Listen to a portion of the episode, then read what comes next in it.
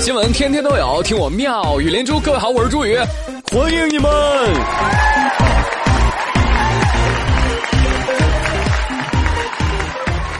节目开始，来分享一段今天还在坚持上班的朋友们在上班路上写的感想。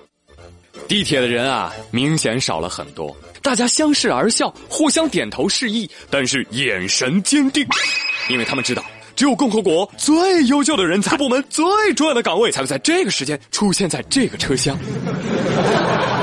而拖着行李箱的人羞愧的低下了头，但是没有人责备他，毕竟每个人的能力啊是有限的。与其让他们继续工作，不如放他们回家过年。我呸！不过呢，看了下面这个新闻，我再也不羡慕那些提早放假的人了，因为这个哥们儿走了一个月。还没有到家。最近安徽芜湖交警啊，在高速路上，哎，就发现有个男子怎么就骑着自行车上高速了呢？把他拦下之后，男子说了：“啊，我从山东日照出发，骑自行车准备回东北老家齐齐哈尔过年呢。啊，骑回家，哎，真厉害啊！哎，那你也不能高速路上骑自行车啊？啊，不对，大兄弟啊，你是不是要去东北？嗯呐。”咱们这儿是安徽，你被人指错路了吧？哎呀妈，真的吗？我都骑了一个多月了都。哎呀，最后呢，这个交警和收费站工作人员觉得人挺可怜的哈，老老实实的，还还被人指错路了，于是呢就帮他买了票，让他坐上了回家的车。这叫什么？迷之方向感啊！还有什么？迷之自信啊！小伙子。你是想证明地球是圆的吗？我估计小伙自己也挺纳闷哎，你还别说哈，这骑自行车真是锻炼身体哈。哎，越骑越暖和，也不觉得东北冷了，咋回事呢？在这之前呢，我只听过闷声发大财的啊，没有想到过还有低头往家赶的。小伙子，你一个方向之差，错失感动中国十大人物，真是遗憾哈。不过幸亏警察叔叔发现的早哈，要不然这小伙子啊一定能赶上明年的除夕。不管怎么说，人间有真情，人间有真爱。虽然道路是曲折的，小伙子还是在年前赶回了家。那同样得到帮助的还有接下来的这位司机。前几天呢，司机曾某和张某驾驶两辆商品车，结果走错路了。当时我车上剩的油已经不多了，但两人仍然坚持说继续开，继续开，没事。好嘛，开着开着，后车趴窝了，怎么整呢？前车司机想了，要这么着吧，我呢用前车拉着你，大哥，但是我没绳啊。哎，没事我不有裤子吗？是不是？前车的曾某竟然解下了裤子和腰带。哎，大哥，你要干啥？啥呀？拿裤子、腰带链接两车，然后我车在前面开，拖着你车，好不好？哎，好，大哥，就这么干。没走多远，张某的车也没有了。只能等交警来解救，震惊不震惊，朋友们？我敢说，百分之八十的司机在车没油的情况之下，不知道还可以这个样子。但这下完犊子了，裤子也穿不了了，车也没油了，我看你往哪儿走？哎，顺便问一下，大哥，裤子哪儿买的？质量怎么那么好？我这不就想多赚钱吗？我容易吗？我，哎呀，是是是。这过个年嘛，哎，不就想省点钱啊，平平安安的，高高兴兴的，能够回家嘛？但是有一位小伙今年过年不回家，不是他不能回，是他不敢回。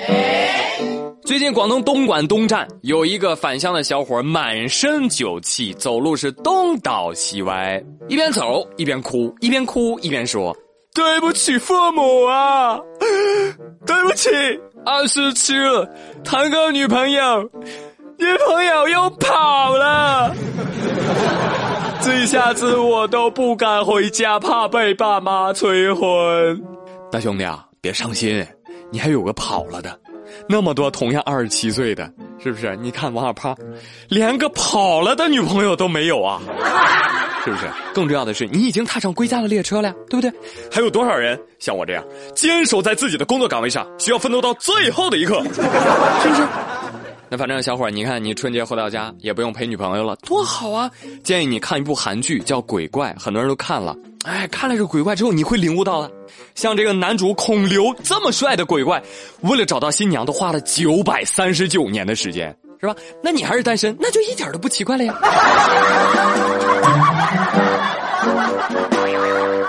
来，继续给您说新闻。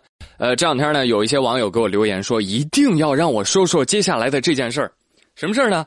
就女子在丽江被暴打事件，网上都热议开了，对吧？也很快得到了有关部门的重视。随后，云南警方就发布了这件事情的调查情况通报。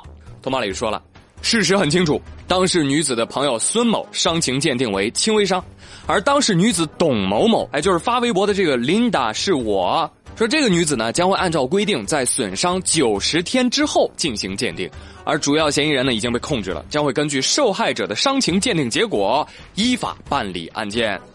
哎，就是这个通报当中的九十天之后鉴定，让很多人很疑惑。哎，有很多网友都在责怪警方，怎么就得这么慢，等这么久啊？告诉大家，这是为了合理定罪量刑。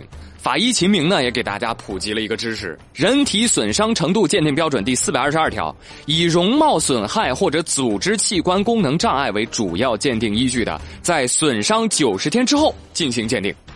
那案件后续处理呢，需要依据伤情鉴定结果。但是从这个抛主的叙述来看呢，警方一直在前期办理此案，此伤至少为轻伤。那等九十天是看能不能构成重伤。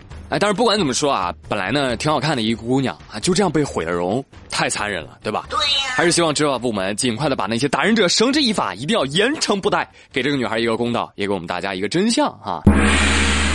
但是呢。我这话刚说出来，朋友们，就像所有的微博爆料一样，丽江一事同样陷入罗生门。昨天呢，有自称丽江事件打人者女友的微博用户爆料了他所说的事实真相。他是怎么说的呢？我男朋友和我表弟还有朋友去吃烧烤，遇见两个东北女。这两个东北女呢，好像都喝了不少的酒，声音特别大，而且狠。后来听见他们俩在包间里面就大声说话，说什么丽江什么东西啊，真黑，当地没一个是好东西。然后我男朋友呢就在外面说：“哎，姑娘，麻烦你说话注意点好不好？”东北女回了一句：“我们爱说什么就说什么，关你什么事儿？”哎，随后这个话赶话就升级了，就打起来了。说她男朋友呢也被砸了，脑袋上缝了几针。哎呀，这就很尴尬了呀。呃，虽然已经有网友开始扒皮打人者女友的身份，并且怀疑这是蹭热点，哎，决定不做任何的评论，让新闻再飞一会儿。因为你知道吗？互联网是有记忆的，等潮水退了，你就能清楚的看到到底是哪个人没穿底裤。好吗？让我们静观其变。大过年了啊，不说这些了。这期妙语连珠呢，也是节前的最后一期节目。感谢大家一年多来长情的陪伴、点赞、评论、转发、支持，我都记在心里。谢谢你们，谢谢大家的关注。对了，偷偷告诉你们，过年期间还有特别节目哦，感动吗？我们年后再见，拜拜。